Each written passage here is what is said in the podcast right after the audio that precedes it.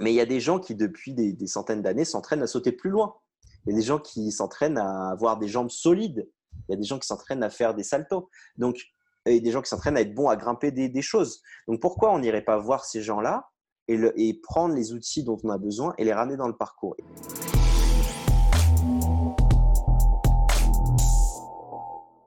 Bienvenue sur le podcast Upside Strength, la ressource numéro une pour toute chose fitness et performance en Suisse.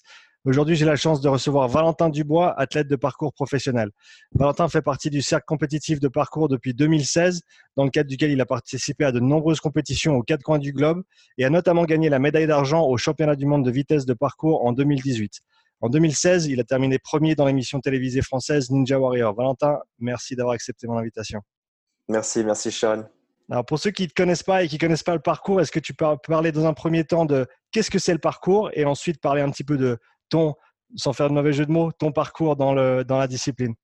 Ça marche. Alors le parcours, c'est une discipline que tout le monde connaît euh, avec les vidéos de jeunes ou de gens qui sautent sur les toits. C'est vraiment ça qui a rendu le parcours très viral. Euh, ensuite, il y a beaucoup de définitions diverses vis-à-vis de comment on pratique exactement, mais moi, j'ai une définition assez simple du parcours, c'est le fait de créer du mouvement en rapport avec des obstacles, en rapport avec des objets, en rapport avec des formes. C'est vraiment ce qui caractérise le parcours en, dans son essence. C'est-à-dire qu'on peut mettre des valeurs autour, de, on peut parler de, il y en a qui fait plus des acrobaties, il y en a qui sont plus dans le renforcement, il y en a qui sont plus dans, dans une démarche de, de de spiritualité, on va dire. Mais euh, il y a des divisions parcours, du déplacement, free running. Mais pour moi, tout ça, c'est un peu, c'est un peu des divisions qui, qui, ne servent à rien. Et le, le corps, euh, le noyau du parcours, c'est vraiment le fait de bouger en rapport à des obstacles. C'est quelque chose qui est propre au parcours, qu'on retrouve aussi dans des sports comme l'escalade ou la gymnastique. Mais, euh, mais c'est vraiment ce qui caractérise le parcours. C'est vraiment de bouger, d'utiliser euh, des murets, des barres, des, des arbres, quelque chose pour créer du mouvement. beaucoup de sports sont faits juste avec le sol, que ce soit les sports co comme bah, le rugby, comme tu es, spécialiste, ou l'athlétisme, ou même le sport de combat. on, est, on est souvent en rapport au sol. le sport de combat, on est en rapport avec une autre personne. Le parcours, on est vraiment en rapport avec un objet. C'est ça qui caractérise le parcours. Et comment t'es tombé dedans?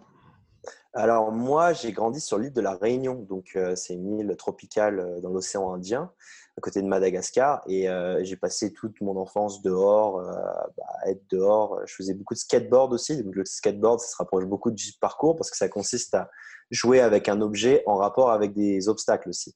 Donc avec le skateboard, ça va être des, rampes, des barres, des, marches d'escalier, des petits murets, etc. Et le parcours. Et donc, en faisant du skateboard, on est toujours un peu amené à faire du parcours parce qu'on grimpe, on va s'entraîner dans l'école, donc on doit grimper par-dessus.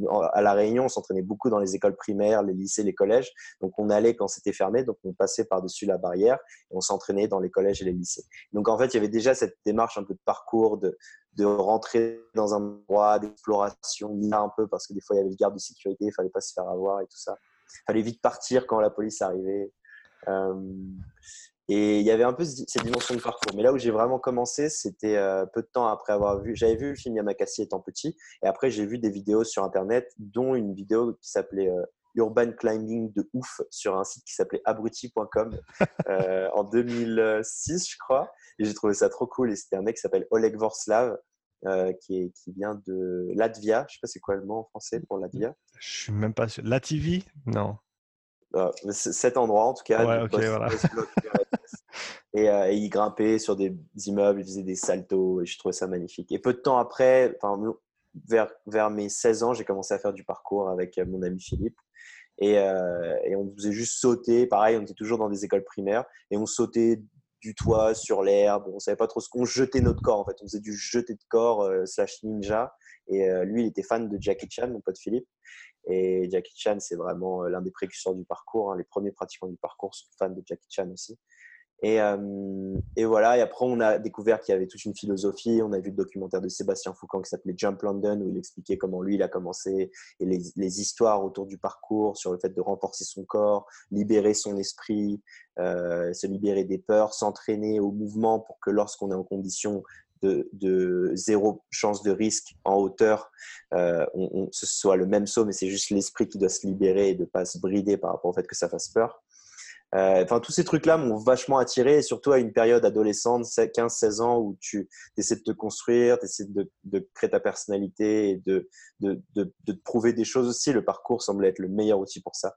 Parce qu'il n'y a pas besoin d'être plus fort que qui que ce soit dans le parcours. C'est vraiment euh, en, son, en son noyau, c'est vraiment l'idée de, de devenir meilleur par rapport aux obstacles qui nous font peur. Ah, j'ai peur de faire le salto arrière, ben, en m'entraînant, j'arrive à le faire. J'ai peur de faire ce saut, ben, en m'entraînant, j'arrive à le faire. Et, cette progression qui, qui, est très facilement euh, euh, mesurable par rapport à soi, c'est vraiment ce qui m'a attiré au début. Et, et les amis, et l'euphorie qu'il y a de s'entraîner, d'être un peu fou. Tu peux parler un petit peu de ton évolution sur la, perspective justement des obstacles, des challenges et de comment tu les abordais au départ quand tu as découvert le parcours et comment tu les abordes maintenant? Très bien. Bah, moi, ma manière de pratiquer le parcours est vraiment. Alors, dans son. Les, raisons pour lesquelles je m'entraîne principalement sont différentes des raisons pour lesquelles je m'entraînais quand j'étais adolescent. Donc, aujourd'hui, j'ai 28 ans. Euh, le parcours, c'est devenu un moyen pour moi de gagner ma vie. Donc, euh, de gagner ma vie sous différentes formes. Euh, je, pourrais, en parler plus tout à l'heure si c'est important. Et ensuite, euh, et quand j'ai commencé au début, c'était vraiment pour le fun. J'avais 16 ans, j'étais au lycée. Euh, je me voyais pas du tout faire une carrière dans le parcours, d'une part parce que j'étais pas très fort. La plupart de mes amis étaient bien meilleurs que moi, avaient plus de facilité à faire, que ce soit des grands sauts ou à briser leur peur, à casser le saut, casser le saut, casser sa peur. On dit dans le, dans le parcours. Et, euh, et moi, j'étais un peu, un peu derrière. Je passais plus de temps à les filmer qu'à être filmé. Et, euh, mais j'adorais le parcours et c'était vraiment mon hobby. Euh, je me sentais bien quand je faisais du parcours. Mais pour moi, j'étais vraiment bloqué dans ce système de oh, il faut quand même faire des vraies études, avoir un vrai travail, c'est vraiment important. Bon, après, j'ai fini par faire l'école des beaux-arts, donc c'est pas non plus le plus conventionnel, la plus conventionnelle des manières d'étudier, ou les, les, métiers qui en débouchent derrière sont pas les plus conventionnels, mais j'ai quand même fait des vraies études par rapport à ça. Et du coup, bah, je m'entraînais vraiment pour le fun. Et quand j'ai vu, après plusieurs années de pratique, que je continuais à progresser, qu'il y avait moyen de gagner ma vie du parcours et à quel point, en fait, ce qui était juste une passion adolescente, le parcours, c'était vraiment quelque chose de. Je faisais ça pour le fun. Et je pensais que ça allait passer, tu vois. J'allais, bon, voilà, j'étais en école d'art, j'étais sérieux dans des trucs, vraiment, j'étudiais énormément. Et, euh, et, je me et le parcours, en fait, au lieu de bon, bah, c'est le truc du passé, maintenant on passe à autre chose, non, ça a continué de rester et ça, ça s'est accroché à moi et ça a fait que grandir en moi de plus en plus.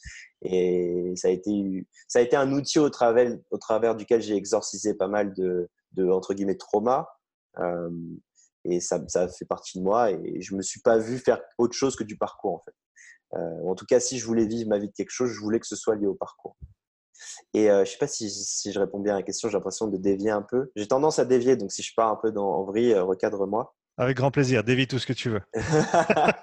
Mais en gros, euh, en gros, en gros, quand m'entraîner pour le fun et juste, ah, on, s'entraîne le week-end et on fait quelques sauts et c'est marrant, est devenu différent de non, non, il faut vraiment que je sois le meilleur que je puisse si je veux pouvoir gagner ma vie du parcours et, et pouvoir accomplir tous mes buts. Donc mes buts qui se sont transformés petit à petit avec euh, euh, compétitionner contre les plus grands speedrunners de parcours, être reconnu dans le milieu du parcours, euh, pouvoir avoir le niveau requis pour faire. Il y, a des gens autour de moi qui faisaient beaucoup de spectacles ou qui performaient en tant que stunt coordinator.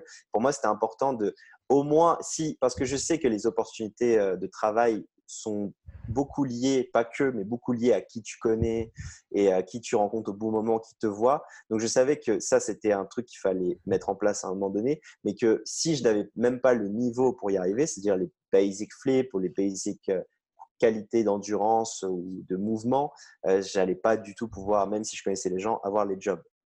C'est important pour moi d'au moins avoir le niveau. Et donc euh, l'entraînement est devenu, bah, c'est on dit souvent que lorsque le travail, de, lorsque ta passion devient ton travail, ça devient plus de la passion, c'est du travail. Mais pour moi, c'est du travail, mais chaque jour que je me lève et que où je suis en vie, je suis, habité par cette force et cette envie de devenir meilleur et de continuer à travailler dans le parcours. Et c'est en tout cas, c'est pas encore au jour d'aujourd'hui. Si je sais pas si ça va l'être un jour, mais c'est pas encore rendu après 14 ans de pratique à oh là là, c'est mon travail, je suis plus autant passionné. J'allais te demander justement, est-ce qu'il y a des jours où tu n'as pas envie, mais tu as, plus ou moins répondu à ça déjà? Ouais, ouais, c'est. Bah, là, alors en ce moment, là, c'est le Covid-19 et tous les, entre guillemets, mes rêves de compétition de cette année sont annulés. Après, c'est le cas de tout le monde. Je pense que le Covid-19 a vraiment euh, niqué, euh, euh, a vraiment détruit les rêves de. Bah, les, ambitions de chacun. Voilà, on avait tous des plans et là, tout tombe un peu à l'eau. Bon, ça, c'est pas que mon cas. Donc, je continue à m'entraîner mais l'intensité est, moins, moins euh, puissante que lorsque, bah, y a un mois, quand je m'entraînais et je pensais que j'allais au championnat du monde euh, bah, en avril. J'aurais dû être au championnat du monde en avril cette année. Comment tu as fait le shift mentalement justement avec l'annulation de toutes ces compétitions et toutes les choses pour lesquelles tu t'entraînais, pour lesquelles tu travaillais euh, et que tu te préparais? Comment est-ce que tu as, switché et comment est-ce que tu restes motivé? Parce que je pense qu'il y a beaucoup de gens dans le monde du sport à l'heure actuelle qui ont ce problème-là, justement, qui ont plus de deadline en fait. Et donc, du coup, ils, se sentent complètement perdus. Et comment tu as, réussi à faire cet ajustement? Alors, euh, c'est super compliqué. Alors, dans le parcours, euh, vis-à-vis de la compétition et du parcours, c'est quand même le parcours n'est pas du tout à caractère compétitif. C'est-à-dire que moi, je fais de la compétition, mais c'est pas la manière principale avec laquelle je fais de l'argent, par, exemple. Les manières dont je fais de l'argent avec le parcours, ça va être de temps en temps, je vais donner des cours. De temps en temps, je vais faire des spectacles. En ce moment, je suis euh, intermittent du spectacle, donc c'est j'ai je travaille en fait sur différents euh, shows, que ce soit des événements euh, des événements spontané pour des entreprises, pour des, pour, des, pour, des, pour des événements sportifs ou des centres commerciaux, etc. Ou alors des, produits, des projets plus longs comme des comédies musicales. Donc ça, c'est des manières où je gagne de l'argent. Et des fois, je gagne des prize money, comme en 2018 où j'ai gagné la deuxième médaille. Et là, j'avais gagné 2500 euros. Euh, non, attends. Euh, deuxième place, c'était 3500 euros, si je dis pas de bêtises. Mhm. pour moi, c'était beaucoup. C'est genre, waouh, j'ai 3500 euros pour, euh, pour faire du parcours, c'est trop bien. Après, c'est ridicule parce que euh, se placer dans les compétitions mondiales, c'est un travail d'une année. Donc, euh, c'est beaucoup d'argent d'un coup, mais c'est rien par rapport à un vrai salaire ou quelqu'un qui a vraiment des responsabilités et qui doit subvenir aux besoins de sa famille. Euh, mais du coup, les compétitions, ça me pousse et ça me motive. Mais le corps principal de mon entraînement reste aussi que j'adore ça. Que j'adore ça. Et j'ai l'impression que beaucoup de sportifs ça se voit chez certains gymnastes que j'ai rencontrés qui ont fait les JO, qui ont été dans l'équipe de France. Alors peut-être parce qu'en gymnastique, il n'y a, pas beaucoup d'argent à se faire.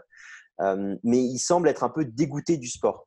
Et moi, c'est un truc qui n'est pas là parce que parce que l'envie, ce qui est arrivé dans le parcours, ça a été l'amour de s'entraîner et après la compétition. Donc la compétition, c'est comme un plus pour moi. Et c'est pas la raison ultime pour laquelle je m'entraîne, même si depuis 2-3 ans, c'est vraiment la raison pour laquelle je m'entraîne. Euh, ça n'a jamais été ce, noyau de, raison pour bouger. Et donc, moi, juste bouger et prendre du plaisir et aimer ça, ça c'est un, assez bon motivateur pour me garder motivé. Euh, donc, euh, donc ça, c'est important à comprendre. Donc après, les raisons pour lesquelles je suis pas non plus démoralisé de ouf et je suis, je suis pas super triste, c'est parce que moi, je me suis direct projeté. Ok, il faut. Ce qui va se passer, c'est que tout le monde va être oh c'est 2019 le Covid 2020 euh, le Covid c'est la merde tout est annulé oh fais chier je vais rester chez moi je joue aux jeux vidéo euh, euh, c'est nul de toute façon ça sert à rien parce que parce qu'il n'y a pas de raison c'est annulé pourquoi je me pourquoi je m'embête et tout. Et moi je me suis dit non non tout le monde va être comme ça tout le monde va rester bloqué chez soi. Moi je vais rester focus et m'entraîner comme ça quand les compétitions vont reprendre parce qu'à un moment donné ça va reprendre. Si ce n'est à la fin de cette année euh, ce sera en 2021. Donc moi, je veux qu'en 2021, je sois prêt. J'ai tout l'entraînement que j'ai fait là, c'est pas à la poubelle. J'ai quand même gagné l'expérience. Je suis quand même devenu meilleur. Euh, pour la petite histoire, moi, je suis venu m'entraîner au Colorado pendant un mois euh, pour me préparer pour le championnat du monde parce que Ryan Ford, qui est l'entraîneur ici au Colorado, est à mon sens le meilleur coach de parcours du monde. Et il a établi, il a établi des, manières d'entraînement qui, qui, montrent leurs résultats et qui, moi, m'ont fait progresser. J'ai progressé sous tous les points après un mois d'entraînement ici donc euh, il n'y a pas photo. Euh, et, je reste focus pour l'année prochaine. Après, la deuxième raison pour laquelle euh, je suis super content et je peux continuer à m'entraîner, c'est que moi, je suis dans une salle de parcours. Je peux te montrer, je peux te montrer là où je te parle. Je suis dans une salle de parcours. Donc ça, là, c'est mon lit. Voilà. Il y a la petite, la petite poêle hein, pour faire à manger tout ça. Et là, il y a la salle de parcours.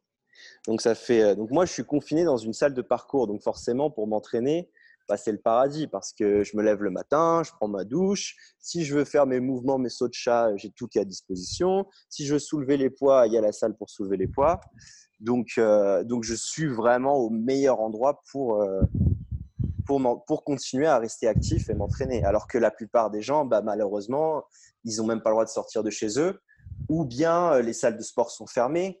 donc c'est compliqué, c'est compliqué, c'est compliqué. Euh, donc voilà pourquoi moi j'ai réussi à faire le shift. Et là, quand je vais rentrer en France, ce sera le déconfinement. Donc petit à petit, tout va rouvrir. Et, euh, voilà. Après, après j'ai pas encore vraiment euh, réalisé que. après, peut-être parce que je veux veux pas accepter que, que les compétitions sont annulées. Parce que je suis quand même focus en mode non, non, faut rester focus sur 2021 et ce qui arrive après voilà, j'ai essayé de. Tout de suite, je me suis pas euh, dit, oh, c'est nul, euh, c'est nul, c'est chiant, mais c'est comme là, les gens sont en train de perdre leur business les uns après les autres. Je peux pas perdre espoir. Perdre espoir, ce serait, euh, ce serait, ce serait trop facile et c'est le meilleur moyen pour. je pense que c'est dans ces moments-là aussi que qu'on voit qu'il y a une différence qui se crée. Tu vois ce que je veux dire? C'est dans les moments durs qu'on voit qui on est vraiment. Et j'ai envie de, me rappeler de putain, ouais, quand, tout a été annulé, ben, j'ai pas lâché, je me suis quand même entraîné, j'ai gardé espoir et tout. Et comme ça, comme en, 2021, ça va reprendre, je serai. Je, je, ouais, s'il faut reprendre. Là, si demain il faut faire les compés, je suis prêt, tu vois. Et c'est ça qui est cool. C'est une histoire de perspective. En gros, c'est tu, tu, décides comment aborder le problème et si tu décides d'y aller à la défaitiste, tu peux, tu y vas comme ça. Et si tu choisis que c'est, comme tu as dit, l'opportunité pour euh, t'entraîner deux fois plus dur parce qu'il n'y a pas de compétition et, et te préparer quand tout le monde reste à la maison, ben c'est ça que tu vas décider de faire. C'est ça. Après, je m'entraîne pas deux fois plus dur. Hein. Je m'entraîne, euh, je m'entraîne même moins dur parce que bah, forcément, quand quand il y avait, quand je m'entraînais que c'était ah ouais, il me reste deux mois, faut que je sois, faut que j'arrive à faire ça, ça, ça.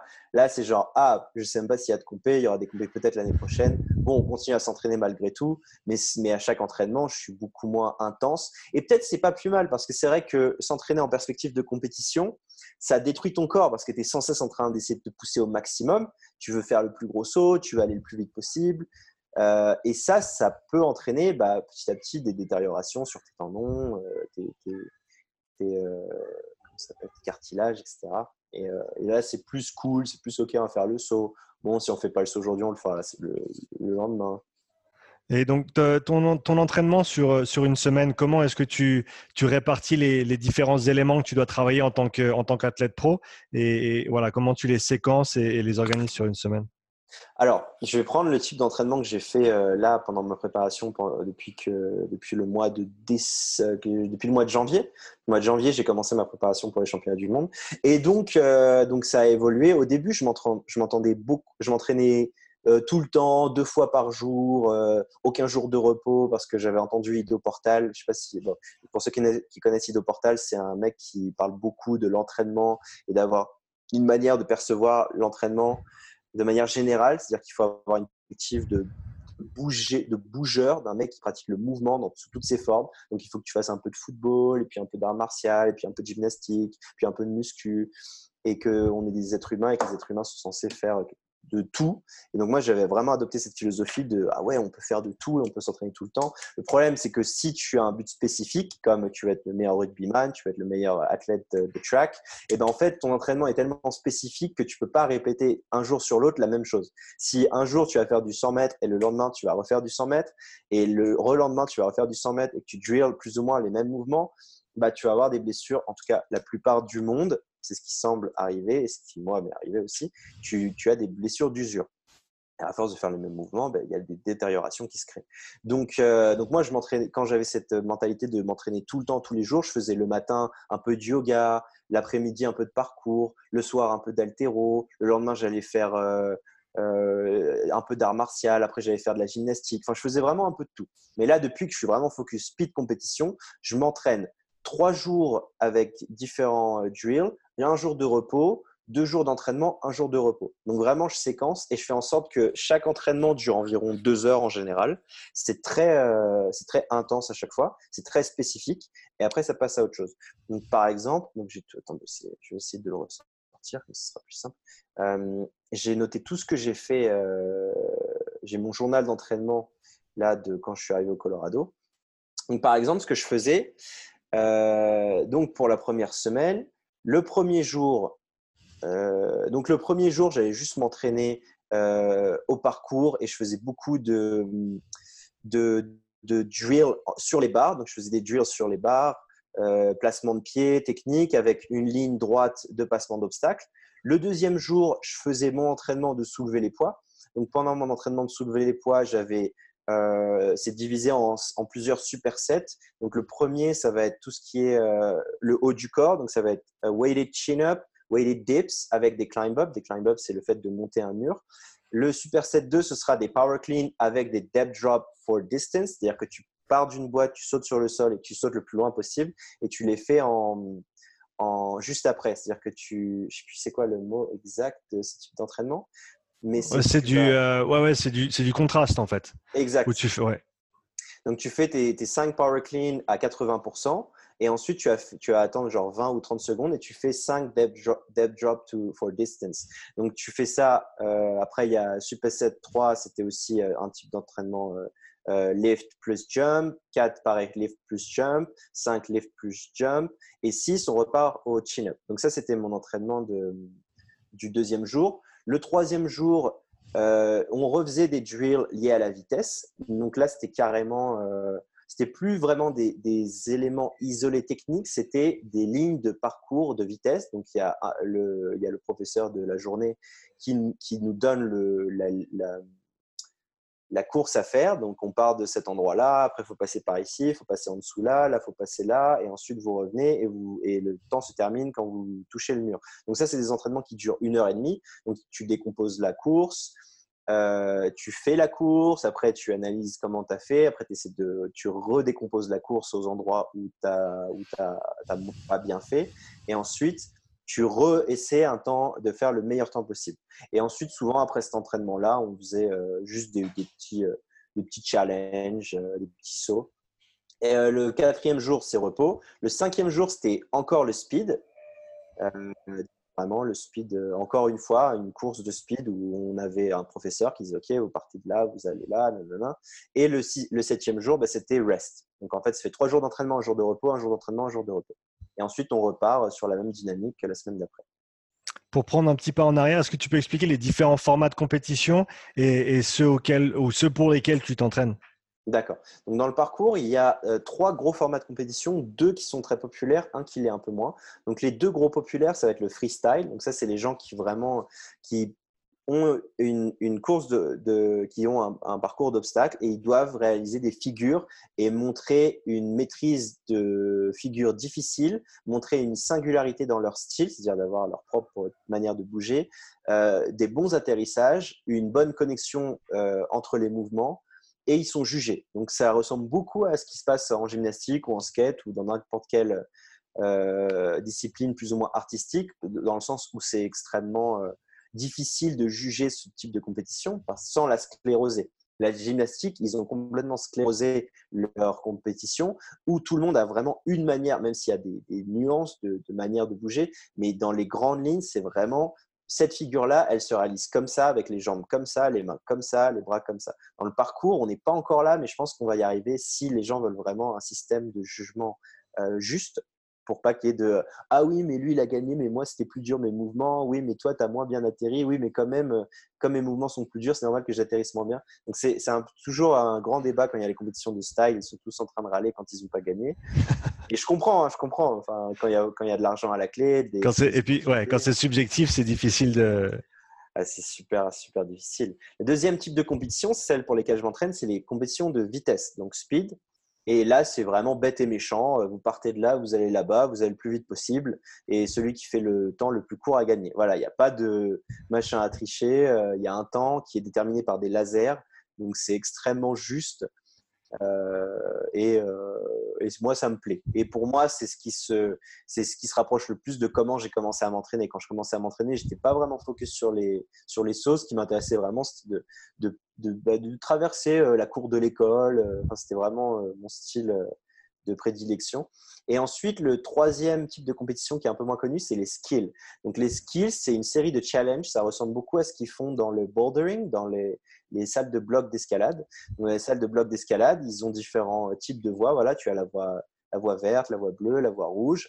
Et euh, il faut que tu arrives euh, en haut de la voie. Donc, euh, donc, tu as trois essais et si tu arrives au bout de deux essais, bah, tu gagnes tant de points, etc. Dans le parcours, c'est un peu pareil. Il y a différents sauts. Tu as le saut où il faut que tu sautes de ce muret-là à ce muret-là. Et euh, faut, quand tu arrives sur l'autre muret, il faut que tu sticks le saut. C'est-à-dire qu'il ne faut pas que tu, tu sautes de ce muret-là à ce muret-là et après tu, tu, tu, tu, sautes euh, sur un autre mur. Il faut vraiment que tu arrives sur le mur et tu bouges plus. Et donc, euh, tu es jugé, tu as un nombre d'essais. Et, et si tu réussis tous les challenges et que les autres n'ont pas réussi tous les challenges, tu gagnes la compétition. Donc moi, pareil, c'est le type de compétition que je ne fais pas parce que je suis très très nul à sticker les sauts. Donc vraiment à rester sur le saut, je suis nul. Moi, ce que j'arrive bien à faire, c'est bah, sauter plus pour aller sur un autre mur juste après. Mais en général, avoir un haut skill, ça aide pour les speed comp. Mais ce n'est pas tout le temps sûr. Mais il y a des gens qui performent très bien dans les deux, notamment Joe Endo ou Karil Kortmoller, qui est un Suisse de Genève. Euh, lui, il est très bon en skill et il est très bon en speed aussi. Et il est très bon en freestyle. il est bon partout. il, y en a qui sont, il y en a qui sont bons partout. Il y en a qui sont bons partout. Et euh, donc voilà, moi, mais par contre, moi, je m'entraîne vraiment pour le speed. Tu mesures, tu mesures combien, Valentin? Donc moi, je fais 1m86 et je pèse 80 kg. Ça dépend des moments. Des fois, je suis moins, des fois, je suis plus. Mais c'est entre les plus que j'ai été, c'était 83 kg et les moins que j'ai été, c'était 79, 78 ces, derniers, ces derniers, dernières années. Et est-ce que, ton, est-ce que ta taille est un avantage pour le, speed, justement? Est-ce qu'on voit de, de, plus en plus de, grands athlètes qui se présentent à ces compétitions? Est-ce que ça, ça, se, on va dire, ça se nivelle un petit peu à ce niveau-là ou pas encore? Alors, c'est très, très intéressant comme question. Ça va dépendre du type de course. Donc, je m'explique. Euh, en speed compétition, moi, les compétitions qui m'intéressent vraiment, ce sont les compétitions euh, que fait la fédération de gymnastique. Donc, la fédération de gymnastique a commencé à créer une série de compétitions de parcours. Et euh, eux, ils font ça en extérieur. Donc, ce sont des grandes lignes d'obstacles en plein air, souvent avec des grandes distances, avec des obstacles assez hauts. Et c'est souvent des grands sauts qu'il faut faire. Et vraiment, il y a beaucoup de sprint aussi. Donc, moi, c'est parfait pour ma taille parce que ah, comme je suis grand, ben, je peux sauter loin. Je peux attraper les murs qui sont très hauts par rapport à quelqu'un qui est tout petit. Et, euh, et ça, c'est vraiment des gros avantages que j'ai sur ce type de compétition. Après, il y a d'autres types de compétitions qui, elles, sont plus euh, complexes dans la, dans la technicité, on va dire. C'est-à-dire que ça va être des compétitions qui vont être souvent en salle ou alors dans des endroits où il y a beaucoup de. Il y a des, je pense à une compétition qui s'est faite à Avignon récemment où c'était un complexe d'échafaudage avec plein de barres euh, un peu dans tous les sens et fallait changer de direction beaucoup. Alors que la gymnastique, c'est vraiment une ligne droite. Il y a des compétitions qui demandent de changer de direction, de monter, redescendre, passer dans un petit trou, revenir et tout ça. Donc sur ce type de compétition, notamment les champions, euh, euh, les gens qui organisent ces compétitions sont Sports Parkour League à Vancouver, c'est là où on s'est rencontrés, et, et aussi, il y a les gens dans la salle dans laquelle je suis, Apex euh, Movement, qui organise des compétitions, qui sont beaucoup dans ces espèces de complexité, changement de direction, monter sur un petit mur, passer dans un petit trou, etc. Sur ce type de compétition, je suis vraiment à un désavantage parce que euh, pour moi, ça me met du temps de prendre de l'élan. Donc vraiment, mes, mes, départs rapides, ça va pas être mes, forces. Un peu comme Usain Bolt, il est très grand, très long, et ses départs, c'est pas sa force. Et, mais il, arrive à rattraper les gens lorsqu'il prend de la vitesse. Moi, c'est ce que j'utilise dans les compétitions de, de gymnastique. Et c'est ce qui me fait défaut dans les compétitions avec Apex. Par exemple, là, on a fait une série de compétitions avec Apex et j'ai réussi à n'en gagner aucune. J'ai réussi à me placer à chaque fois dans les cinq. Il y en a une où j'ai fini deuxième même. Euh, mais finir premier, je finis toujours par me faire avoir par, euh, ça se voit à chaque fois dans les vidéos. Là où je perds du temps, c'est ah ouais, mais là, il fallait changer à 90 degrés et ensuite passer dans un petit trou. Donc là où, et en général, ceux qui gagnent ces compés-là, c'est des petits mecs. Donc je pense à Charles Poujade, je pense à Seth Wang. Euh, il y a aussi Michael, qui est aussi un grand gars, mais quand même, qui est quand même plus petit que moi et plus fin. qui est très très bon dans ces compétitions-là, mais pareil, il se fait battre par Seth en général. Et Seth et Charles sont tout petits, très explosifs, très rapides à changer de direction et à, à prendre de la vitesse sans beaucoup de pas d'élan.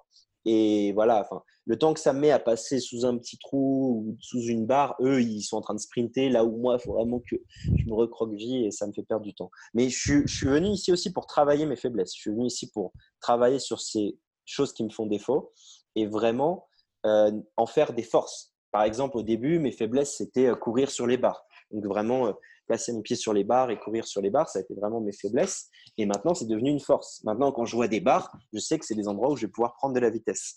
Et, euh, moi, j'adopte cette vision parce que je pense que mm, les, raisons qui vont faire que je vais gagner 2021, ça va être le fait que je vais pouvoir battre mes adversaires sur leurs faiblesses plutôt que d'exploiter mes forces. Je pense que je suis vraiment un mec qui est le meilleur dans rien, mais qui est très bon dans tout. Tu vois ce que je veux dire? Ouais, un, très bon généraliste. Ouais, ouais, ouais. Et c'est ça que j'utilise euh, aux compétitions. Tu as parlé de, as parlé de sprint, tu as parlé d'athlétisme, tu as parlé d'haltérophilie. Comment est-ce que ton entraînement il a évolué depuis que tu as ah commencé dans le, dans le cercle compétitif? Alors, lorsqu'il a fallu, euh, en fait, ce qui s'est passé, il s'est passé l'histoire. Je vais essayer de la faire rapidement. Mais donc, je m'entraînais pour le fun c'était fun et tout ça, mais je progressais pas vraiment. Comme je disais, j'étais assez mauvais par rapport à mes amis, mais j'avais l'impression, enfin, on dirait que c'était, je, me disais, ah, mais c'est juste moi, euh, j'ai peur parce que je suis nul, il euh, faut que j'arrive à, décrocher mon mental et à plus avoir peur pour réussir à faire ce saut.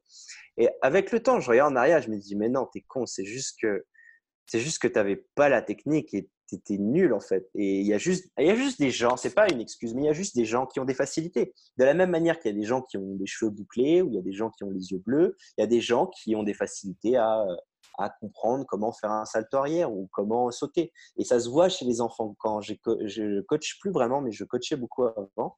Et j'ai de coacher des tout petits des fois, des gens, des enfants qui avaient entre 4 et 5 ans. Et dans cette tranche d'âge, tu avais des enfants qui savaient sauter et d'autres qui n'avaient aucune idée de comment coordonner leurs mouvements pour sauter. Et je me suis dit, mais si déjà à cet âge-là, ça se voit, plus on avance dans le temps et plus les, divisions vont être énormes. Donc, euh, du coup, avant, je pensais que j'étais, il fallait juste que je me force mentalement à être meilleur. Et ensuite, à force de voyager, de rencontrer du monde, et une personne en particulier qui s'appelle Mitch Todorovic, qui est ma plus grande inspiration euh, dans le parcours et dans le monde même en tant que comment il vit sa vie, etc. Euh, euh, ce mec-là, Mitch Todorovic, il, était il, est, il est très très bon. Euh, il a un certain talent, mais aussi il a utilisé des méthodes d'autres sports pour devenir meilleur. C'est-à-dire que très tôt dans le parcours, vers les années 2008-2007, il faisait déjà de l'haltérophilie il faisait déjà des sprints. Il allait sur le terrain d'athlète, il faisait des sprints. Il allait voir les gymnastes pour apprendre comment ils faisaient leur salto. Et il y a des sports qui sont en place depuis des centaines d'années, qui ont développé des méthodes d'entraînement. Nous, dans le parcours, on est jeunes, ça fait 20 euh, ans, 30 ans que ça existe. Mais il y a des gens qui, depuis des, centaines d'années, s'entraînent à sauter plus loin. Il y a des gens qui s'entraînent à avoir des jambes solides. Il y a des gens qui s'entraînent à faire des saltos. Donc, il y a des gens qui s'entraînent à être bons à grimper des, des choses. Donc, pourquoi on n'irait pas voir ces gens-là et, prendre les outils dont on a besoin et les ramener dans le parcours. Et c'est ce que Mitch a, faisait. Et je me suis dit, mais il a raison. Et à partir du moment où j'ai rencontré Mitch, j'ai commencé vraiment à ouvrir mon esprit et à lire des livres et à regarder des vidéos sur l'athlétisme, sur l'haltérophilie. Et il s'avérait qu'il y avait des haltérophiles qui sautaient très loin bah pourquoi? Bah Parce que l'extension, quand on fait un épaulé ou un, ou, un, ou un, arraché, cette extension ressemble beaucoup à un saut. Et si j'arrive à me déplacer aussi rapidement avec autant de poids sur moi, qu'est-ce qui se passe lorsque j'enlève ce poids et que je le transfère sur un autre type de mouvement? Ça ne veut pas dire que l'haltérophilie, c'est le, le... Parce qu'il y a beaucoup, qui, beaucoup de gens qui, qui, font de la romance autour de l'haltéro, c'est le meilleur sport d'explosion du monde. C'est vrai, c'est pas vrai. Euh, mais ça peut être un très bon outil. Euh, ensuite, l'athlétisme, c'est pareil. Donc, j'ai commencé à aller voir. Euh, voilà, il y a des gens à côté de chez moi. Euh, il y avait un terrain d'athlète. Il y avait des ados qui faisaient des cours d'athlète. Oh, est-ce que je peux venir? Est-ce que je peux apprendre le triple saut avec vous? Dans le parcours, on fait des sauts. Et je vois que vous, vous sautez plus loin que moi. Comment vous faites? Ah, ben voilà comment on fait. Donc, on fait les, on fait les, les drills, sais pas, les, les gammes, on fait les gammes, voilà, faut bien lever le genou, on attaque le sol comme ça. Quand tu sautes, faut bien que tu aies ton genou tendu, tu utilises les deux bras et pas un seul bras. Enfin, il y a Et c'est genre, ah ouais, et c'est des petits détails que je suis allé chercher à gauche, à droite et que j'ai euh, que j'ai mis dans mon entraînement. Donc, j'ai passé vraiment de 2014 à 2016, j'ai vraiment 2016-2017, j'ai vraiment fait euh, trois années de recherche où je faisais vraiment de l'altéro. J'ai fait des compétitions d'haltérophilie, j'ai fait de la gymnastique, j'ai fait des compétitions de gymnastique. Euh, j'ai commencé la gymnastique à 23 ans. Il y a des vidéos de moi où tu me vois avec mon léotard euh, en compétition avec les petits garçons parce que là, je prenais ça super sérieux. Je me suis dit, ah ouais, mais si j'arrive à faire parce que j'arrivais pas à faire rondade flip salto, alors que beaucoup de gens dans le parcours, ils arrivent à faire, mais pas parce que, parce que naturellement, ils captent comment faut faire. Mais moi, il a fallu que je décompose chaque mouvement et que je le, pour, pour que je puisse le digérer. Et, euh, et ça, voilà, j'ai pris des outils, j'ai fait mes recherches, ok, l'altéro c'est bien, mais devenir un haltérophile, ça va pas me faire sauter plus loin. L'athlé c'est bien, mais la manière dont ils attaquent le sol, ça peut pas vraiment se transférer au parcours parce qu'on atterrit sur une surface très précise et eux, ils ont quand même une énorme piste pour poser leurs pieds, d'où la manière dont ils attaquent le sol, de manière assez grossière et, puissante. Euh, on peut le faire, mais pas vraiment tant que ça dans le parcours. Euh, et les, après, la gymnastique, c'est pareil. La gymnastique, c'est bien, mais le sol, il est tout mou. Tout rebondit, tout est mou. Donc, en fait, tu développes aucune qualité pliométrique. Tu es complètement dans un délire de, super solide pour que l'obstacle fasse le travail à ta place, presque. Et, euh, et donc, là, euh, ce que j'ai fait, j'ai utilisé des outils. Donc, en 2019, je faisais ça. J'avais des jours où je faisais que des sprints. Je faisais des sprints et des des, euh, des sauts en longueur dans le sable, essayer de sauter le plus loin possible dans le sable. Jusqu'à où je peux sauter le plus loin possible dans le sable? Ah bah je peux sauter, euh, j'en sais un, 4 mètres euh, avec 5 pas d'élan dans le sable. C'est sûr que sur le béton, je peux au moins sauter 3 mètres 70, tu vois, dans un contexte où il faut atterrir sur quelque chose de précis. Donc c'était ça ma logique derrière l'altéro. Pareil, bah, en fait, il s'avère que les mecs qui font du saut en hauteur ou du saut en longueur, bah, ils font que des épaulés suspension en général. Pourquoi je m'embêterais à faire des épaulés complets? Donc maintenant, je travaille que des épaules et suspension et en position power. Et euh, donc voilà un peu comment ça a évolué. C'était un peu le bricolage. Mais là, cette année, c'est vraiment différent avec Ryan Ford qui programme pour moi et qui, lui, a fait vraiment ce travail d'analyse et il a créé un système d'entraînement euh, pour renforcer les gens dans le parcours. Donc là, c'est les exemples que je t'ai montrés où on fait les épaulés et juste après, on fait des sauts qui se ressemblent à des sauts de parcours. C'est vraiment ça, euh, comme ça que ça évolue. Ouais, on s'est, on s'est, comme tu as dit avant, on s'est rencontré à Origins Parkour à Vancouver. Yes. Euh, chez René. Et d'ailleurs, je crois que j'avais rencontré Mitch l'année d'avant, euh, justement dans la, dans la salle de, ben de, de, muscu, parce que je faisais de l'altéro à l'époque et c'est comme ça qu'on s'est, qu'on s'est un petit peu rencontré, qu'on avait commencé à, à parler. Donc c'est intéressant que, que, ouais, que vous soyez pris à, à l'altéro en tant que, qu'athlète de parcours. Qui, c'est intéressant parce que et je pense que ça fait partie de l'évolution naturelle. Mais par exemple, pour moi, en tant que préparateur physique, à moins que tu aies déjà les compétences techniques pour faire de l'haltérophilie, ça ne vaudrait pas la peine pour moi d'apprendre à quelqu'un à faire de l'haltérophilie pour développer de la puissance. Il y a énormément d'outils euh, et j'adore l'haltérophilie, je l'ai, je, l'ai, je l'ai fait en compétition, je l'ai, je coaché, j'adore ce sport, c'est magnifique. C'est, c'est du golf avec une, une barre de plus de 100 kilos, c'est, c'est vraiment quelque chose de technique, quelque chose d'incroyable. Euh, mais malgré ça, j'ai du mal à justifier l'utilisation de ces mouvements qui sont, comme je dis, extrêmement techniques pour développer des qualités physiques qui peuvent être développées en fait avec des moyens beaucoup plus en guillemets simples. Comme tu as dit, maintenant tu utilises en fait une fraction du, du lever complet ou peut-être au départ tu te disais ah non faut que je fasse le truc complet, faut que faut que je l'attrape en squat, etc. Ou maintenant tu t'es rendu compte qu'en fait non parce que la portion qui t'intéresse c'est vraiment du genou jusqu'en haut et, voilà tu n'as même pas besoin d'aller l'épauler parce que tes épaules elles peuvent euh, elles ont besoin de force pour faire autre chose euh, et, tu peux les, sauvegarder un petit peu donc euh, mais c'est intéressant cette évolution là est-ce qu'à part l'athlétisme la gymnastique l'haltérophilie est-ce qu'il y a d'autres sports qui vous ont influencé euh, dans, le parcours en termes de préparation physique?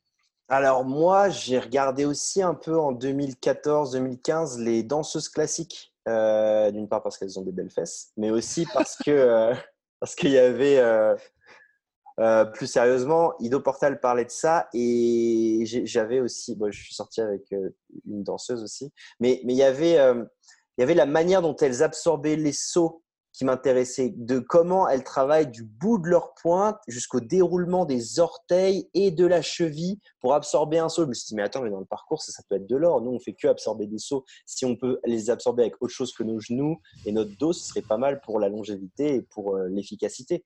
Donc, j'ai fait quelques cours de danse classique. Euh, j'ai passé deux mois euh, le lundi matin vers Montreuil où j'allais dans un cours de danse classique. Il n'y avait que des vieilles. Et euh, j'ai appris, appris des trucs, ouais, comment elles attaquent, comment elles bougent leurs pieds et tout. C'était vraiment intéressant. Donc ça, ça m'a plu beaucoup. Euh, euh, la danse classique, c'était vraiment intéressant. Et ensuite, l'escalade, pas mal l'escalade avec Ninja Warrior. Donc, moi, je m'entraînais beaucoup pour Ninja Warrior, je faisais que de l'escalade. Mais Ninja Warrior, c'est pas vraiment du parcours. C'est beaucoup, c'est beaucoup force du haut du corps. Alors que dans le parcours, on est quand même centré sur les jambes, les sauts. grimper les murs, ça vient vraiment en second plan et c'est c'est pas la même type de force que pour, pour se suspendre. Euh, euh, mais là, vraiment, les trucs qui, ouais, les trucs qui toujours m'inspirent aujourd'hui, ça va être euh, l'athlé, le sprint, triple saut, altéro. J'aime bien aussi le football américain. Je pense qu'il y a des trucs intéressants à apprendre dans le football américain. J'imagine que c'est. J'ai vu aussi quelques j'ai vu un truc de Red Bull du fastest euh, rugby player, je sais plus comment il s'appelle, mais il y a un mec. Carl Sainz, ouais. Ouais, lui, lui, il est. Je me suis intéressé un peu à ce qu'il faisait. Ben, je pense que dans le rugby et le football américain, il y a des mêmes principes de, départ euh, et de, de mouvement peut-être. Ouais, je pense que tu les, tu les retrouveras ben, de manière plus pure, tu les retrouveras en athlétisme sur le 60, le 100, le 200. Euh, surtout par rapport à vos distances de, compétition. Après, je pense l'aspect intéressant qui, entre en ligne de compte avec les sports, collectifs, c'est les changements de direction. Parce que là, c'est vrai que sur une piste, eh ben, tu vas tout droit.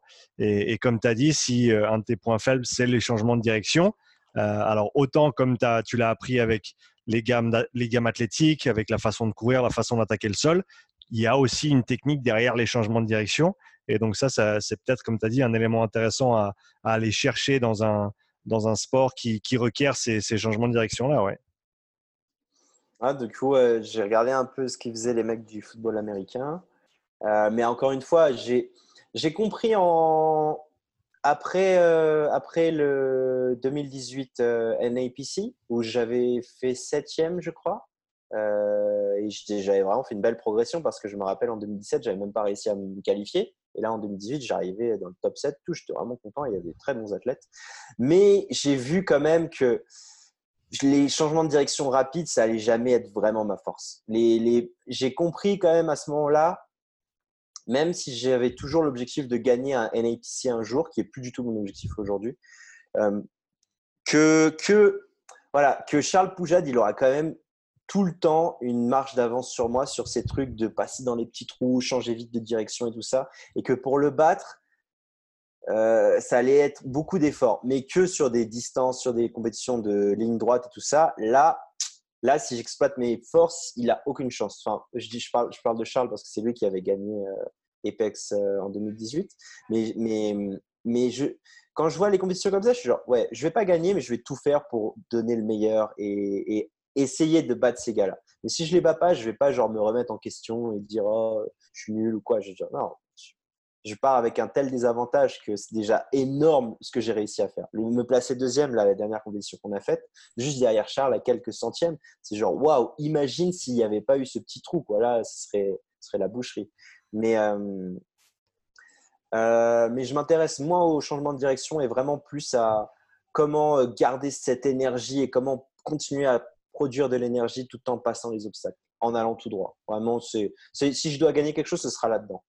Il n'y a, y a, pas d'autre. il a pas d'autre. Euh, euh, ouais, je, je pense qu'il faut être le plus spécifique possible. moi, c'est ma démarche. C'est pour ça que je fais beaucoup moins de salto. Je, mon entraînement est très efficace. C'est genre, ok, on va juste passer les obstacles rapides et c'est tout. On ne doit pas se perdre le temps avec euh, les cabrioles et tout ça ce qui, a du sens dans le sens où dans ta compétition ou dans la compétition pour laquelle tu t'entraînes, il n'y a pas, il a pas, pas requis de faire des saltos ou des changements de direction comme tu as dit. Donc, comme tu as dit, Lido Portal, il prône une approche très générale à l'entraînement, ce qui, à mon avis, marche très très bien quand tu n'as pas d'objectif compétitif. Mais dès le moment où il y a un cadre précis dans lequel tu dois performer, tu es forcé de, de, spécifier ton entraînement par rapport euh, aux contraintes de, de la compétition. Donc ça, c'est évident. quel est le rôle de la préparation mentale et de la visualisation pour toi dans, tes, dans ton entraînement et dans tes compétitions aussi? Alors, euh,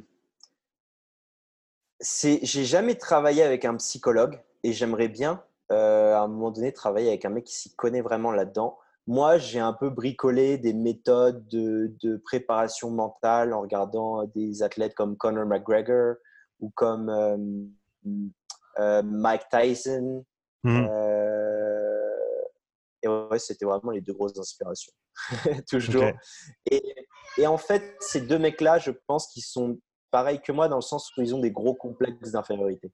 C'est-à-dire que Mac Tyson, c'est l'histoire d'un mec qui se faisait taper dessus et euh, on tuait ses pigeons quand il était petit et, euh, et il a été lobotomisé à, par cause de Matzo à, penser que c'est le meilleur du monde et que personne ne peut le battre et que c'est comme ça et pas autrement. Et il s'est tellement accroché à ça qu'il est devenu cette chose-là. Mais ce, sentiment de vouloir écraser tout le monde est venu de cette insécurité. Et je pense que Conor McGregor, c'est un peu pareil. C'est un pauvre mec qui vient d'un quartier de merde en Irlande, qui s'est dit, bah, euh, je sais pas, peut-être qu'il se faisait emmerder quand il était petit, mais à un moment donné, il s'est dit, vas-y, moi aussi, je peux être le meilleur, je suis le meilleur, tout le monde. Et c'est pour ça que dans ses discours, il dit tout le temps, ouais, lui, il est nul, c'est une merde. Euh, de toute façon, vous êtes tous nuls, je vais vous manger, je vais vous tuer tous. Alors qu'il y a des combattants comme Khabib, Khabib Nurmagomedov, qui, euh, qui n'a pas du tout cette aura de je vais vous tuer, vous êtes nul. Il est en mode super humble parce que lui, il n'a pas ce complexe d'infériorité, il sait sa valeur et il n'a pas de raison d'être agressif et, de vouloir prouver que c'est lui le meilleur. Euh, donc moi, je me rapproche beaucoup de Conor McGregor et Mike Tyson parce que, comme je disais, j'ai jamais été très bon, j'ai toujours été moins bon que mes amis. Et il y a une sorte de revanche personnelle où, non, moi aussi je suis bon, moi aussi je vais vous montrer que je peux y arriver. Ouais, ouais, moi peut-être je suis moins talentueux que vous, mais je vais travailler plus que tous, tous réunis. Vous pouvez jamais euh, me battre à ma cadence de travail et c'est comme ça que je vais vous battre. Et c'est la démarche que j'ai commencé à, à mettre en place en, en 2015 quand je me préparais pour euh, Ninja Warrior, en mode euh, je vais être contre les champions d'escalade, mais je vais tellement être préparé que je, ils vont pas me battre. Et il y a eu beaucoup ce truc-là de peu importe qui est en face de moi, je crois tellement en ma cadence de travail et en ma, à ma volonté de gagner que je peux les battre. Et même aujourd'hui, c'est ce qui c'est ce qui me maintient au, top de la compétition, c'est que même s'il y a des athlètes qui ont... Moi, je n'ai pas beaucoup d'abonnés sur Instagram. J'ai 5000 abonnés sur Instagram. Je ne suis pas une, une, une, une star du, du, parkour game. Je suis juste un gars qui s'entraîne fort et qui, qui, est reconnu par les bons. Il y a beaucoup de gens qui ont des millions d'abonnés qui, qui, me laissent des commentaires sur mon Insta et qui me suivent parce qu'ils ont vu ma valeur quand ils m'ont rencontré dans la vraie vie. Et, et, et, quand tu arrives sur une compétition, beaucoup de gens, moi j'ai beaucoup de jeunes ou d'autres gens qui disent Ah ouais, mais il y a DK, euh, ah ouais, mais il y a ce gars-là, ah il y a les stores et tout. C'est genre, mec, les stores ils sont nuls en compétition, on s'en fout qu'ils soient là, tu vois? Et c'est genre, ah mais il y a Pedro Salgado, ouais, bon après Pedro Salgado il est quand même très fort, c'est un mauvais exemple. Mais si tu veux, mais même quand il y a Pedro Salgado, qui est un excellent athlète de parcours et qui est un des meilleurs en speed, même s'il ne fait pas vraiment de compétition, mais le peu de compétition qu'il a fait, il a toujours gagné même s'il y a Pedro Saga dans la compétition, je suis genre, non, on va le battre. Je vais le battre. Parce que lui, il s'entraîne pas pour gagner, il est là en vacances et tout. Moi, avec ma volonté de gagner, je vais gagner. Et, euh, c'est ce qui, moi, m'aide à performer. Et je pense sincèrement que si je n'avais pas cette euh, mentalité de gagnant et de vouloir euh, gagner, je ne pourrais pas bien performer en compétition. Parce qu'à chaque fois que j'ai essayé un peu des compétitions je me suis dit, oh, je vais y aller un peu à la cool on va voir ce qui se passe, on est là pour s'amuser. J'ai toujours très mal performé. Ça s'est jamais vraiment bien passé.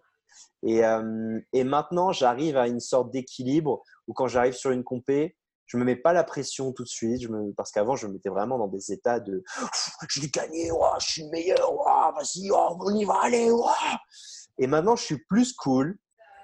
Et petit à petit, quand je m'échauffe et quand je commence la compé, je me mets dans ce mindset de OK, on va y aller, on va gagner. Et quand la compétition arrive, là, c'est le moment.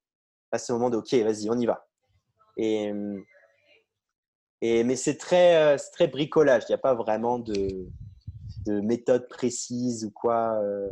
J'essaie un peu différents trucs euh, pendant que j'avance. Je n'ai pas, pas trouvé une méthode ultime qui marche vraiment pour moi. Mais, mais pour sûr, ce, ce qui, je pense que ce qui me conditionne mentalement à avoir l'envie de gagner et à arriver avec la confiance que je vais gagner, c'est parce que je me suis beaucoup entraîné en amont. C'est parce que j'ai passé beaucoup de temps à analyser mes vidéos, beaucoup de temps à prendre des notes sur qu'est-ce qui manque dans mon entraînement et qu'est-ce qui et pourquoi j'ai pas gagné là et pourquoi euh, ce mouvement-là était moins rapide que ce gars-là. Et, et, à chaque fois, ce travail d'analyse me permet de devenir meilleur. Et quand j'arrive à la compétition, je me dis, j'ai tellement travaillé, c'est impossible que je perde. Ça me rappelle. Vas-y, vas-y juste, euh, oublie pas ce que tu voulais dire. Mais euh, en 2019, par contre, euh, bah, ça n'a pas fonctionné parce que je me suis blessé au pied. Je me suis blessé, je me suis beaucoup entraîné en 2019, mais je me suis malheureusement blessé en février. Et j'ai eu une, je sais pas c'est quoi le mot exact, mais une espèce de fracture de la plaque plantaire qui est une sorte de couche qui protège ton pied. Enfin, à chaque fois que je prenais un impact sur le pied gauche, ça me faisait mal. Donc j'étais obligé de ralentir. J'ai quand même fini septième sur le classement mondial. Donc euh, avec ma blessure, je me suis dit, euh, et j'ai même fini euh, deuxième sur certaines qualifs. Mais quand la finale arrivait, je pouvais pas aller à fond parce que ça me faisait trop mal. Mais tu vois, je me, mais même si j'ai pas gagné, je me dis putain, imagine sans ma blessure, qu'est-ce que je peux réussir à faire Et euh, voilà, voilà. Mais vas-y, euh, dis ce que tu allais dire. Ça me rappelle euh, un interview que j'ai écouté de Elia Elin. Si tu connais l'altéro, tu sais certainement qui c'est, non, Champion olympique, champion du monde du Kazakhstan. en, je crois qu'il était en 94 et ensuite en moins de 105 aussi. Comment il s'appelle? Elia Elin. Je t'enverrai son, son Insta. Mais il parlait de, son attitude quand il approchait une barre pour euh, lever un, record du monde, un record olympique. Et il disait que avant d'avoir même d'être entré sur le plateau de compétition, il avait tellement visualisé cette, cette, situation euh, qu'il avait, il, savait à quoi ressemblait le public, il savait les, les bruits qu'il allait y avoir, il, connaissait la lumière, il connaissait le, le toucher de la barre sur ses doigts. Euh, le ressenti de la magnésie sur ses mains et, comment il allait placer ses pieds et où il allait regarder et comment il allait respirer. Et que avant même de lever un record du monde, il l'avait levé des milliers de fois dans sa tête. Et donc, quand il arrivait devant la barre, c'était même pas une question, c'était simplement de répéter quelque chose qu'il avait fait des milliers de fois auparavant. Et ça, j'en ai pas parlé, mais, mais ça, ça résonne beaucoup avec ce que disait Mac Tyson aussi. Quand Mac Tyson, il, le préparait euh, au, championnat, aux compétitions, au combat, et son entraîneur lui disait d'aller beaucoup euh, sur le, au stade où il allait combattre. Tu vois, il lui disait non, va au stade et fais de cet endroit ta maison. Et c'est ce que j'ai fait. Et à chaque compétition qu'on a eue depuis 2018, j'arrivais à chaque fois cinq jours, une semaine avant tous mes adversaires. Que ce soit au Japon, que ce soit en Chine, que ce soit en France. J'arrivais toujours avant et j'allais voir. Alors, on n'avait pas le droit de voir les obstacles parce que on pouvait un peu les voir, on pouvait les voir, mais on n'avait pas le droit de s'entraîner dessus. Parce que voilà, si tu arrives et que tu t'es déjà entraîné à toutes les techniques, tu as un avantage vraiment euh, euh, unfair comparé à tes adversaires. Mais par contre, tu as le droit de venir en avance dans la ville, tu as le droit de venir voir l'endroit où ils ont construit, tu as le droit d'analyser de loin les obstacles. Ça, tout le monde aurait pu le faire, tu vois. Ils auraient tous pu prendre un billet une semaine en avance. Et par contre, ils arrivaient tous le jour de la compétition. Et moi, j'étais genre, non, non, non, je vais venir en avance, je veux être là, je veux savoir où est-ce que je peux manger, où est le lieu de compétition, où sont les toilettes, euh, est-ce qu'il y a du sable, est-ce que comment ils sont les obstacles, ok, les obstacles sont comme ça, et je me visualise beaucoup, beaucoup le parcours dans ma tête, en mode, ah ouais, là, je peux faire ce mouvement-là, je peux faire ce mouvement-là. Et une fois que j'ai fini le, une fois, après, on a des moments d'entraînement sur le terrain, et pendant les moments, les moments d'entraînement sur le terrain, je me filme beaucoup et j'analyse. Et le, comme ça, le, généralement, on a de l'entraînement un jour avant, et la veille, je fais que regarder la vidéo et je la regarde encore et encore et encore et encore, et je me imagine faire le mouvement encore et encore et encore. Et comme ça, quand j'arrive sur le parcours, il n'y a pas de mystère, il n'y a pas de faute. Après, l'élément avec lequel j'ai encore du mal, c'est la foule et le contexte de. C'est-à-dire, quand tu t'entraînes, tu es là et, tu, peux refaire le, mouvement encore et encore, tu refais le parcours. Mais ce qui est vraiment difficile dans la compétition, c'est qu'il y a la foule qui est là, tu t'es échauffé. Après, des fois, tu passes peut-être 30 minutes après ton échauffement, des fois une heure après ton échauffement. Et, et tu dois être prêt à faire le, la compétition quand le gars il dit go.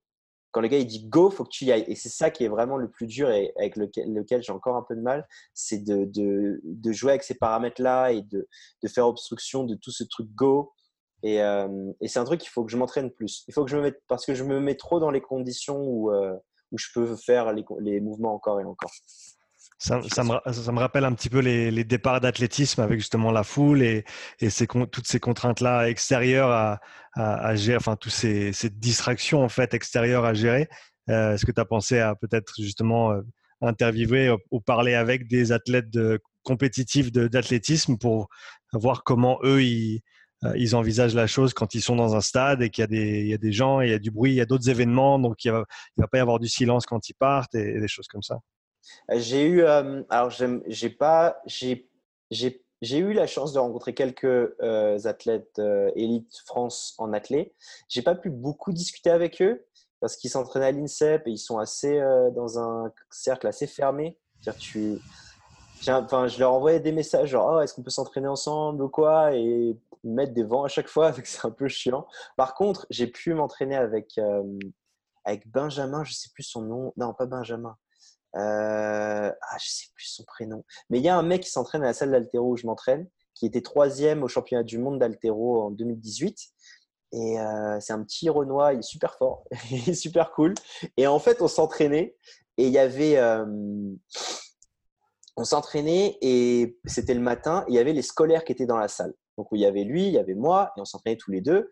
Il y avait les scolaires qui étaient dans la salle moi, j'étais là un peu. Et puis, ils sont chiants. Tu sais, les, c'est les collégiens, les lycéens. Ils sont là, ils disent des gros mots, euh, ils crient pour rien, ils n'écoutent pas leur professeur. Et toi, tu es là en train de te concentrer sur des lifts lourds. Et, et, je regardais, Bernardin, il s'appelait Bernardin. Et je regardais Bernie et je le voyais, ils s'en foutaient. Et je, et je vais le voir, je dis, mais ça te dérange pas, euh, les enfants qui crient et tout Il me dit, ah, si déjà ça, ça te dérange, tu as déjà perdu je me suis dit, oh, mais il a raison. Et maintenant, quand, y a des, quand, y a, quand je m'entraîne et il y a des kids et tout, je me dis, mais ouais, mais à la compétition, ça va être comme ça. Il va y avoir des kids, il va y avoir un machin qui va crier. Tu peux pas. Euh, et avant, je m'entraînais beaucoup avec la musique. Je faisais mes compétitions avec euh, mes écouteurs. Et maintenant, je suis genre, non, non, oublie tes écouteurs, oublie ta musique. Et c'est ce que j'ai fait là pendant le, le mois d'entraînement au Colorado. Toutes les compétitions qu'on a faites, j'avais pas ma musique. J'étais dans l'ambiance. Ouais, la musique qu'il y avait me plaisait pas ouais, il y avait machin qui disait des conneries, mais je m'en fous, je reste focus dans mon truc. Et c'est vraiment important de réussir à être concentré sans ces gadgets d'écouteurs et tout. Et si tu arrives à être focus avec, avec le bruit et la distraction, ça va être un énorme plus en compétition. Vraiment, vraiment. J'en suis persuadé. Est-ce que tu aurais un conseil pour euh, les gens qui seraient intéressés à, commencer le parcours, à, le découvrir? Qu'est-ce qu'ils doivent, qu'ils doivent faire pour commencer? Alors, pour commencer le parcours et le découvrir, je ne dirais pas que n'allez pas faire de la compétition. Euh, il y a plusieurs manières de le découvrir. Donc, il y a quelques années, j'aurais dit juste aller dehors et sauter sur des murs. Maintenant, il y a quand même euh, ce qui est quand même la meilleure manière de commencer. Vraiment le plus fun et le plus, le, ce qui est de mieux dans le parcours, c'est cet esprit sauvage. Cet esprit sauvage de, on est dans la rue, on saute, ah, on ne sait pas trop comment on fait la technique, mais on apprend, on, s'en fout, on n'est pas là pour prouver des trucs, on est là vraiment pour s'amuser et devenir meilleur. Euh, maintenant, il y a quand même beaucoup de clubs, d'associations, d'écoles, euh, de gens qui proposent des cours de parcours. Donc, je vous inviterai, euh, ceux qui veulent apprendre le parcours et découvrir, à, taper parcours et le nom de votre ville.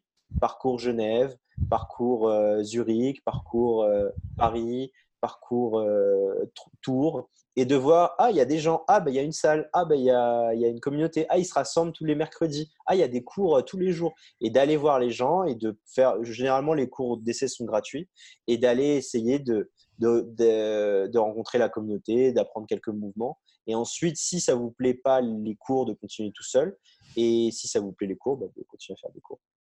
Et, mais vraiment, le plus simple, c'est juste d'aller dehors et sauter sur des trucs et essayer de comprendre des choses. Valentin, où est-ce qu'on peut te trouver sur les réseaux sociaux? Alors, on peut me trouver sur les réseaux sociaux, sur YouTube. Euh, Valentin Dubois, vous me tapez mon prénom, vous me trouvez tout de suite. Sur euh, Instagram, valentin.blacklist, c'est le nom de notre groupe. Euh, notre Instagram, c'est Blacklist Parcours. Pareil sur YouTube, Blacklist Parcours. Sur Twitter, Valentin Parcours.